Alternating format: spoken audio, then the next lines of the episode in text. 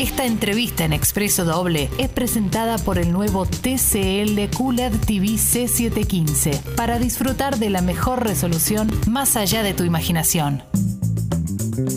Claro, pues yo me imagino Miguel Simón se conecta al Zoom y ve Martín Reich con barbijo, yo con barbijo. Le dijeron que iba a estar Diego de la sala y Diego está, pero no está en el Zoom. Claro, menos mal que no me ve. Claro, claro, es un Zoom bastante particular, Sí. pero Miguel está No veo nada. ¿No ves nada, nada de nada, ves, Miguel? Nada, no, me, me- me veo en un cuadradito con esta biblioteca que es mi escenografía de pandemia. Sí.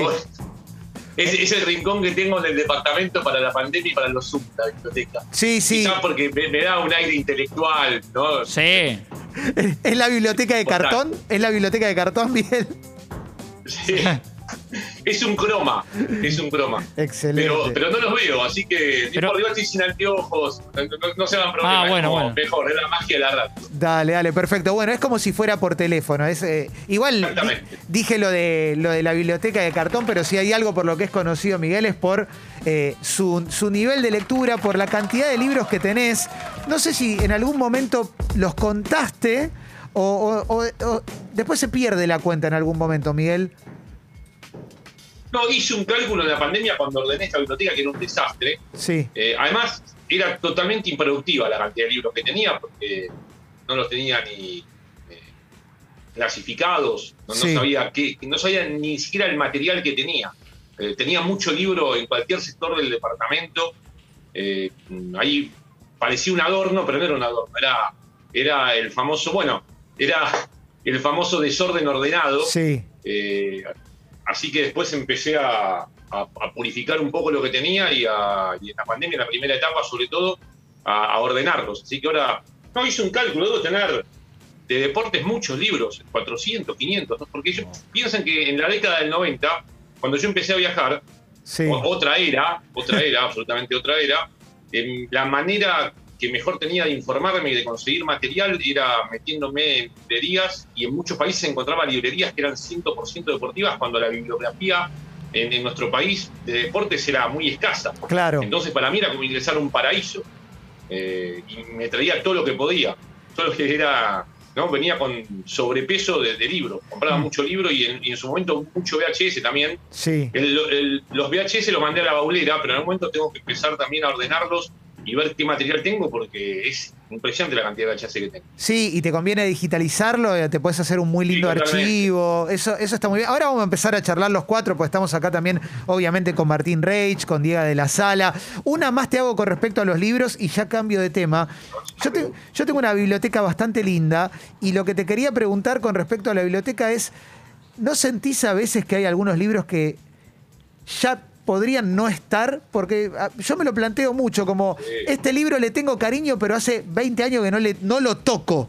Pero como que quizás podríamos estar más cómodos, pero la biblioteca se ve linda. No, eh, coincido, mil por mil.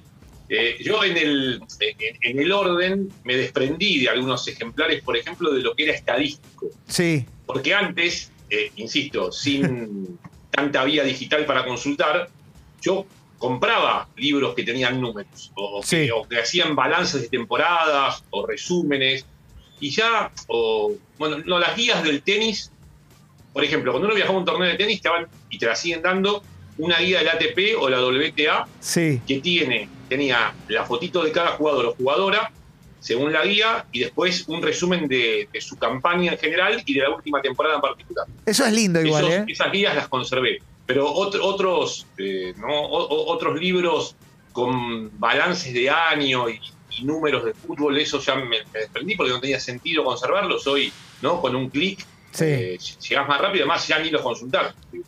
Pero es cierto, hay un montón de libros, decir. Y bueno, pero como forman parte del croma, Sí. le, le hacen bien a la biblioteca. Lo bueno es que ahora, por lo menos los tengo, o sea, tengo libros de entrenadores de fútbol, todos en un stand. O libros de fútbol que son misceláneas o cuentos en otro stand. Y los fui por lo menos ordenando de esa manera y ya sé dónde buscar cuando quiero, cuando quiero ¿no? tener algo en particular. eh, clave. Porque antes, no sé, ayer hice la final de la eh, Europa League y tenía un libro que había comprado hace bastante de Unai Emery, Sí. que es el técnico del Villarreal actualmente. Lo hizo cuando estaba en Sevilla el libro. eh. Que estaba promediando su carrera. Se llama Mentalidad Ganadora. Eh, lo había leído en parte y después pude recuperarlo porque lo tenía ordenado, si no, quizás jamás hubiese dado de nuevo con el libro de Emery, que es cierto, además quedan un poco desactualizados algunos libros de entrenadores porque Hmm. si el tipo lo hizo cuando estaba en el Sevilla y después ganó cinco títulos con otros equipos, te perdés una parte esencial de su carrera. O, o los que hay de Guardiola que van quedando atrás. O sea, el libro que ya cuando trabajó en el Bayern Múnich te sirve relativamente comparado con el libro que sacaron Claro. después de su historia reciente ahora con el Manchester City. Sí, igual eh, estamos hablando con Miguel Simón. eh, me gusta esto igual de, de pensar en un momento de la carrera del entrenador. Porque, porque en definitiva ese libro te puede servir para contrastar ante la posibilidad de la entrevista o la posibilidad del mínimo contacto o de lo que sea de Sí. mirá cómo pensaba en ese momento este chabón, mirá Claro, datos que puedes sacar que igual son jugosos. A mí Miguel me recomendó uno que es buenísimo que se llama Liderazgo Tranquilo, que es de Carlito Ancelotti. sí. Sí, muy bueno. Y bueno, eh, eh, eso está también, ¿no, Miguel? Esta cosa de, eh, bueno, fíjate la evolución de este técnico o cómo- dónde estaba parado en un momento y hacia dónde fue. Me parece que si te queda viejo, igual te sirve. Sí, sí, o, o- o la coherencia de su pensamiento, a ver Mm. si de lo que estás leyendo de una determinada época de su carrera lo sigue manteniendo, lo cambió. Después es interesante saber por qué lo cambió o no. Sí. Yo leí el primer libro de Mourinho y vos lo leés y después cuando ves los equipos actualmente de Mourinho, decís, ¿qué libro leí? ¿No? Claro, claro, claro. Eh, ¿Entendés? ¿Qué libro leí? Porque no, no, hay cosas que no están reflejadas después en los equipos. sí, Eh, sí, sí, en el caso de Emery, como ha trabajado, el tema de Emery, que por ejemplo, él después termina haciendo equipos con más peso y con más dificultades de manejo de egos en los vestuarios. Hoy por hoy yo creo que es complicado cualquier vestuario de un equipo europeo por la diferencia cultural, diferentes lenguas y también egos. Porque no olvidemos algo, uno dice, bueno, eh, eh, hay más ego en el vestuario del Real Madrid o del Barcelona que en el vestuario del Villarreal. Y el Villarreal también tiene un montón de jugadores que son clase A, que son internacionales, que Totalmente. después terminan su participación y van a jugar eh, ¿no? con su seleccionado. Y ese futbolista, que quizás no sea de un país trascendente eh, o tan trascendente a nivel futbolístico, pero también es un tipo que es un seleccionado. Y cuando vuelve a su país, por más que esté jugando en el Huesca, en el Eibar o en el Logroñés, después cuando vuelve a su país, quizá es el capitán del seleccionado de Rumania. Hmm. Pongo un ejemplo cualquiera. Totalmente. Eh, y también hay que manejar esos egos. O sea, un tipo que es el capitán de un seleccionado, después tiene que ir a luchar un puesto en un conjunto del segundo o tercer escalón de Europa. Y el, y el técnico tiene que tener la habilidad para ir coordinando egos y hacerlos sentir lo mejor posible para que puedan rendir lo máximo. Es Miguel Simón que está charlando con nosotros. Tenemos pregunta de Martín y también de Diga después. Dale. Miguel, querido, placer siempre saludarte. Martín, Eh, estás en un reality de radio. Bueno, Clemente también. A Diego, Diego alterna un poco los medios, pero están, Sí, sí, sí. están sí. en un reality, están, están trabajando mucho. Sí, es verdad, es verdad, Miguel, es verdad. Pero en definitiva es como estar en dos programas en un mismo medio o como hacer un programa y relatar. Es más Sí, o menos lo mismo. No paramos, pero bueno, sí, sí, estamos en el reality, estamos en el reality. Bueno, va- vamos, Martín. sí, vamos. eh, eh, Miguel, el sábado entiendo que te, te- te toca la Champions, ¿no? Te toca la final de Champions City y, y Chelsea. Sí, eh, no, no, no iba a estar, ahora van- va a haber como audios diferenciados, eh, no, no, no, no sé todavía en qué, en qué señal, Sí. pero ayer me avisaron que, que íbamos a estar en la final. Bien, bien, bien. Eh, para eso, eh, a mí, por supuesto, me encanta creo que a mucha gente, los datos periféricos que vos siempre aportás por afuera del fútbol, de tal jugador, de tal técnico, de la mujer del jugador, de cómo se alimenta. Eh, esto, obviamente, es un bagaje que ya tenés, pero siendo hoy jueves, ponele, empezás a buscarle más datos a los protagonistas que el sábado vas a relatar. Bueno, eh, yo con el City y el Chelsea vengo trabajando con Premier League, entonces eh, ahí ya tenés una base muy, muy grande. Lo que tenés que hacer es asociar un poco de ideas en la previa, pensar un poco el partido, lo que se puede dar, eh, e ir encontrando alguna nota más específica y más puntual y, y diferente a lo que ya venís trabajando. Mm, Eh, además, las finales para el tema datos son peligrosas porque yo ahí trato de no. no voy igualmente muy, muy abastecido, sí. pero llega un momento que decís, ¿qué me- porque si el partido es bueno, ya ahí el dato queda en un segundo o tercer plano. Entonces, ahí tengo más cuidado con qué doy, con qué no doy, entonces busco ya algo más específico que pueda ser eh, impactante, a menos que el partido se caiga a pedazos y llega un momento que ahí saco el, el arsenal de fuera de contexto. A alguna gente le gusta, a otro no, pero bueno, Eh, peor es un partido cansino que se viven dando 18 pases antes de cruzar la mitad de cancha. Eh, entonces ahí aprovecho esos momentos para intentar igual, siempre trato de asociar lo que voy a decir con algo que esté pasando en el partido. Sí, yo quería. O sea, si, sí. si tengo un dato de Ferguson, hasta que no lo enfocan, no lo doy. Si avanza mucho el partido y el dato me parecía bueno y sé que Ferguson está en la cancha como ayer, lo termino dando. Pero Claro. si no, Sí. espero a que, que enfoquen y pueda complementar con, con lo que vengo buscando. Creo que ahí esa es la situación que te realza más el dato de lo que puedes encontrar y lo que es fuera de contexto en, un- en apariencia, después no termina siendo tan fuera de contexto si el personaje está y lo termina enfocando. Eh, Miguel, quería apuntar ahí. ¿Cómo estás, Diego, de la sala? Eh, Diego, ¿cómo andás? Bien, bien, muy bien. Eh, hace un, un par de meses, creo, se dio una situación en el programa do- donde estabas en, en E ESPN, donde se empezó a discutir sobre la utilización de datos, sí o no, y hubo en las redes sociales una especie de defensa a Miguel o, o- o una especie de oda a Miguel. Sí. Y, y nuestro colega y amigo Marcelo Gatman puso un tuit que fue hasta casi tierno. Y puso, si tanto queremos a Miguel, ¿por qué no empezamos un poco a ser como él? y, manejamos aunque sea un par de datos. Eh, cosa que me pareció muy lúcida. Digo, ¿cómo se aprende a manejar datos? Porque el dato en sí es algo que está ahí, que uno lo puede decir o no. Eh, ¿Cómo se aprende a manejar esos datos para decir cuando uno eh, cuenta o dice datos? Mira, digo, yo creo que lo que hace el dato y lo que a mí me gusta del dato es que me permite pensar algo de otra manera a veces. A veces ratificar lo que pienso, a veces justificar lo que pienso y a veces el dato me hace mirar ¿no? El- el- lo que estoy analizando desde otro ángulo. Es como que alguien te avisa que en lugar de mirar este zoom, ¿no? El- la, el- la cámara frontal, tengo que mirar una cámara lateral y correrme y mirar otra cosa. Eh, entonces pasa, yo creo que eh, no es simplemente un número o, o un dato que a veces no tiene que ver tanto con el número duro y lo complicado de un número. Eh, yo hace poco empecé a leer un libro de Daniel Kahneman, de un- que es Premio Nobel de Economía. Me- es un libro que me, cuesta- me está costando leerlo porque hay que interpretarlo también.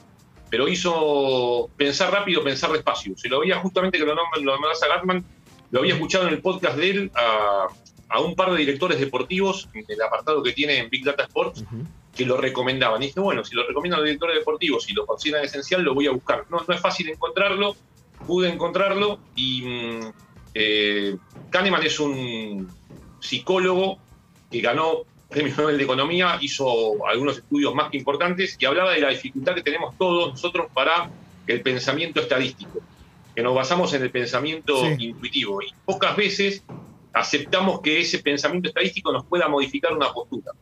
Eh, yo ya lo, creo sí. que lo he contado alguna vez, pero, por ejemplo, eh, en, en la primera parte del libro, y es muy interesante lo que plantea, dice que con un colega que lamentablemente falleció y con el cual hubiese ganado ese premio Nobel, aseguraba Kahneman, eh, hicieron un estudio, no tengo exactamente, me gustaría leerles lo que, lo que eh, proponía, porque juntó a un grupo grande de personas y les, come- les dio características de un vecino, Sí, ¿no? Y dijo, ahora lo tengo acá el libro. me gusta Igual, esto. ¿eh? bueno, Sí. Clemente, esto está permitido, ¿no? Sí, está todo permitido, Sí, sí, sí. todo, todo, todo Único medio, ¿eh?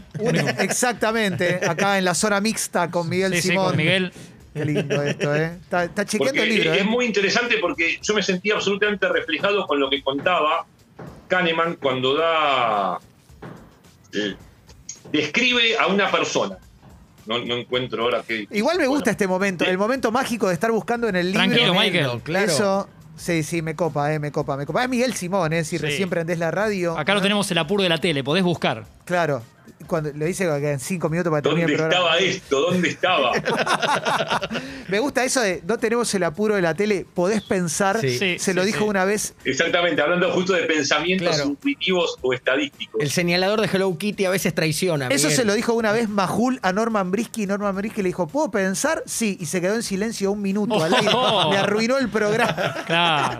Claro. Eh, eh, que ya estaba un poco arruinado seguramente de antes. En el libro Sí, sí, después sí. pasa a hablar de la mente y el sistema 1 y el sistema 2 y cómo uno, el, el- ¿no? Pensamos rápido y pensamos despacio.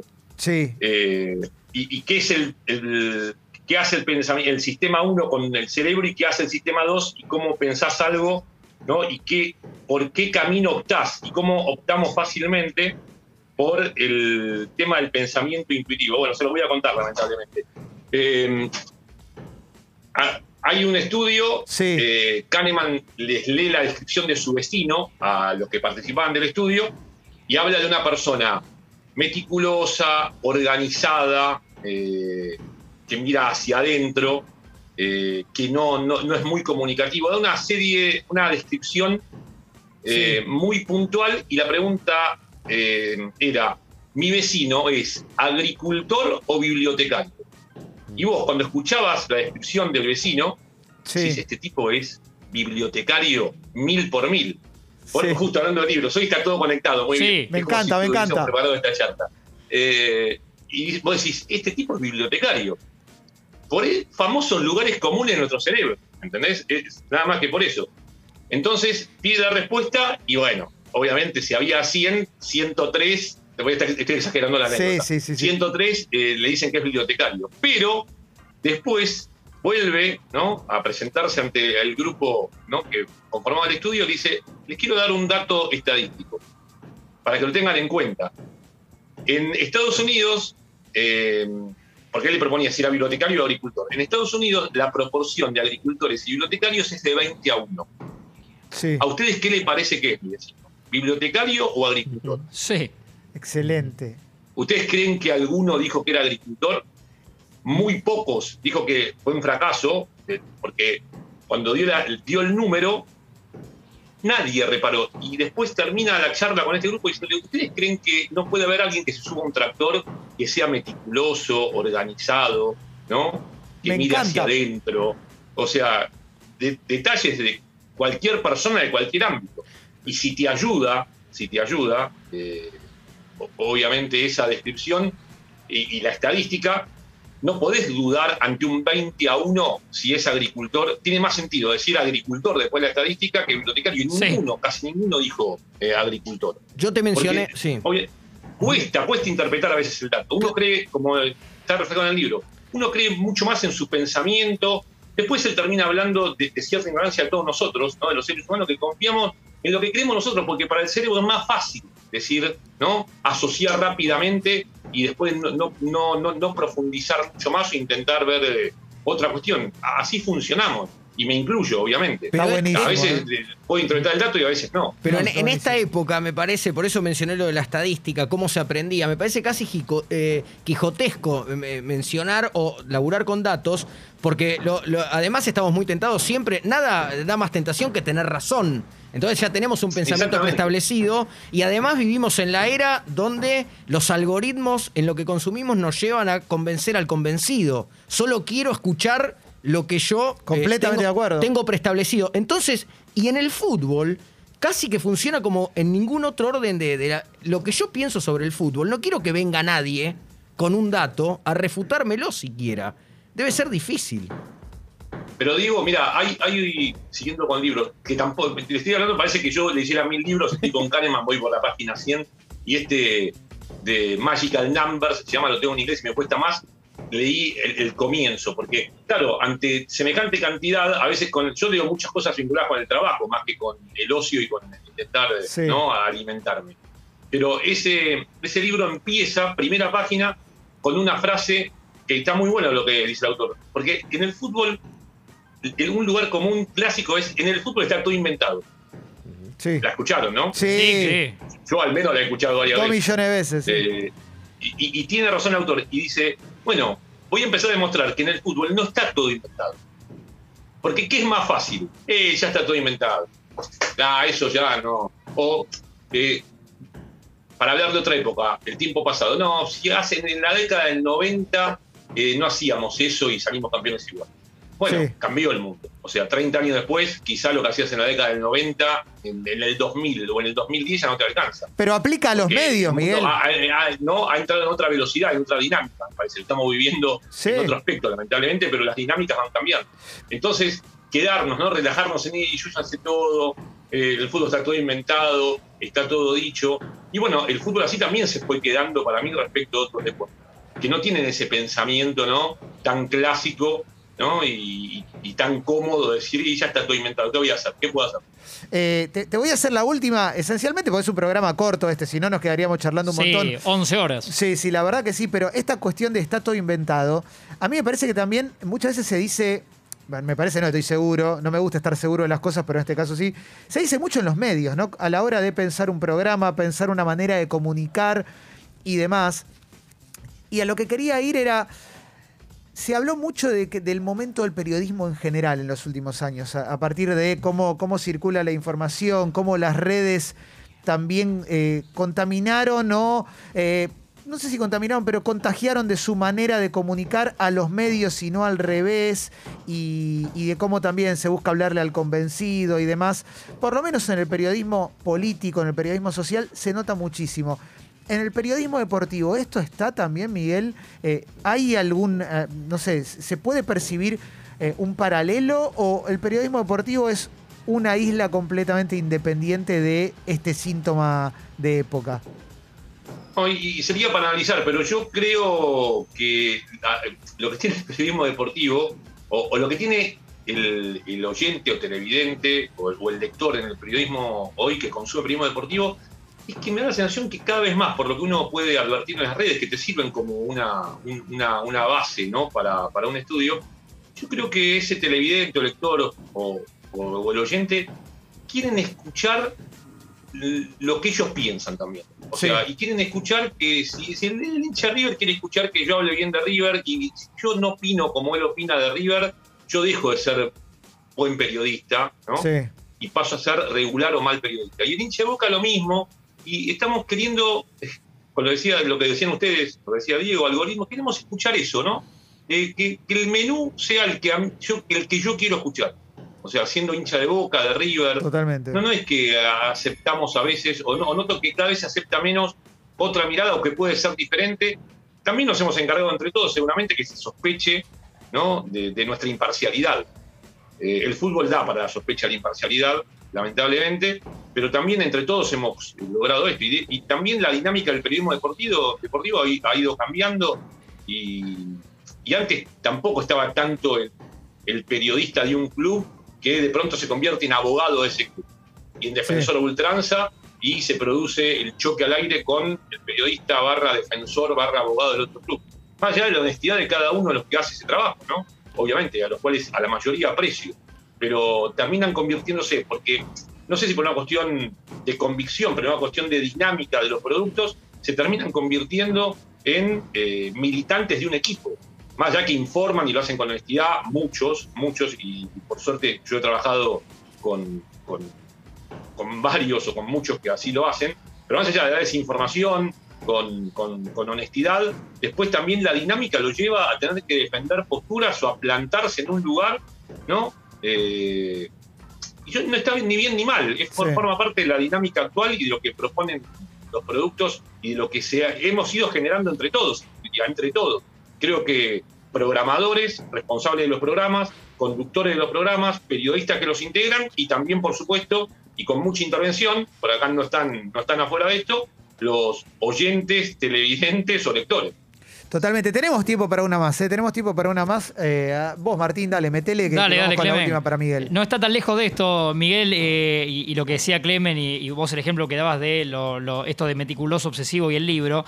Hace unos meses le pregunté a, Juan Pablo Barsky si él era muy duro consigo mismo cuando tenía un error en una transmisión, o tal vez no un error, pero cómo, cómo se evaluaba cuando terminaba. Y sí, me dice que se mataba. ¿Cómo sos vos de, con eso, cuando termina una transmisión y sentís que te equivocaste o, o no estás conforme con lo que pasó? Soy bastante duro, mm, quedo un poco más aliviado si sé que me preparé y bueno, y el error surgió igual, pero tiene que ver quizá toda la preparación que tengo para achicar ese margen de error y para después no clavarme en final. Hmm. Eh, hay muchas cosas de, lo que, de las que uno hace, viste, que a veces están vinculadas al profesionalismo, cómo encarás eh, tu trabajo, y tiene que ver también con una cuestión de personalidad y cómo no eh, ir poniendo escudos. En este caso, a mí me pasa que eh, quizá tiene que ver la preparación, si me, psicoanalizo, tiene que ver la preparación con esto de después no clavarme puñales, sabiendo que, bueno, estoy a salvo en varias circunstancias, porque lo que hace la preparación de un partido es ponerte a salvo después de los errores, no de todos porque es imposible. En toda transmisión hay errores. Eh, por ejemplo, le voy a dar algo puntual que yo me recrimino el partido que hice ayer. Sí. Y, y que me mandaron el dato y como no miro mucho el teléfono ante el partido, no, no lo vi. Por ejemplo, y hoy estaba ya leyendo alguna nota al respecto en alguna plataforma. Eh, por ejemplo, yo ayer, cuando estaba buscando el partido, fui a los penales, dije, bueno, puede haber penales, la historia no marcaba, había solo una definición por penales, era Villarreal Manchester United. Dije, bueno, voy a ver cómo fue la serie de los penales de cada uno de los equipos. Me fijé de algunos ejecutores, cómo le había ido a Parejo, cómo le había ido a Gerard Moreno, cómo le había ido a Bruno. Vi todos los penales de Bruno Fernández, porque se tocaba patir un penal más en el tiempo regular que en la definición. Tenía datos de penales, pero no, por ejemplo, no tenía un dato que De Gea hacía cinco años que no atajaba un penal. Claro, los últimos 25, ¿no? 25-25 le convirtieron. Claro. Y dije, porque no había ido a buscar algo que habitualmente hago, que es eh, ir a buscar los arqueros, porque hoy tenés todo, la verdad. Entonces, Sí. en una había una definición penales, y no fui a buscar a los arqueros particularmente, eh, tam- tampoco estaba seguro que atajara a Rooney, porque Rooney si bien había atajado en, el, en la Europa League, en la Liga no había atajado, había atajado dos partidos nada más, había jugado el último partido con el Real Madrid, dije capaz que Emery da un volantazo y lo mete a Senjo, entonces con de Rooney no me preocupé mucho, pero de De Gea eh, no me venía preocupando con los penales y después, claro, eh, dije, ¿cómo no tenía este dato que hace cinco? Está bien, capaz que después lo pensás y decís, De Gea quizás das ese dato y te ataja cuatro penales. Sí. ¿no? No, no, no sabés. El tema es que no atajó ninguno. Se hubiese encajado perfectamente. No atajó Creo que ese tipo de datos te ponen a salvo después de recriminarte cosas. Si no las tenés, te las recriminás, y si las tenés, obviamente, eh, yo no me pongo ni, no me pongo feliz, me pongo simplemente a salvo. Siento, digo, bueno, lo tenía, lo dije y ya está. Pero creo que tiene que ver un poco con la personalidad más allá de, de cómo uno encara la profesión y el profesionalismo. Tiene que ver con una cuestión también de personalidad que me parece que este tipo de cosas influyen. Miguel, eh, estuvo buenísimo escucharte un ratito, eh, poder charlar con vos, aunque sea estos 20 minutos. Para nosotros es un, es un lujazo y, y gracias por haberte copado, por haber accedido a la nota. Eh. Sabes que, que- que No, Clemente, encanta tu trabajo. un abrazo para, para los tres. Gran equipo, han armado, muy buen equipo, muy buen equipo. Gracias, Así gracias. que los, los felicito. Eh, Muchas gracias. Y bueno, y, lo- y los sigo a cada uno de ustedes. Cuando puedo, igual me los, me los choco a veces, porque claro, si están, ¿no? Sí. Decía Martín, te, te escucho, ¿no? Hasta con Miche lo, lo encuentro a, a Martín. Grande, Miguel. semana, Sí, sí, sí, sí. Y a Diego también, a Diego lo veo, diferentes, diferentes situaciones. Sí, sí. Que lo, A mí me Sí, sin repiten. irlo a buscarme los encuentro, Clemente. Eh, me lados. Si pongo Me- el éxito que estás haciendo también a la tarde por YouTube. Sí. ¿eh? Eh, ahí, ¿Ves? Ahí también la modalidad de consumir. Si consumo, consumo por YouTube. Sí, sí. Pero bueno. Estamos, estamos en todos lados, estamos copando todo de Sí, repente, sí, eh, total, pero, total. Y pero está se muy dio. bien, está muy bien. Sí. Está muy bien. Eh, bueno, gracias, Miguel. Abrazo gigante. Cuí- Cuídense, un abrazo. Luego. abrazo, Mike. Ahí va, ahí pasó Miguel Simón por Expreso Doble. Un capo total, ¿eh? Grande.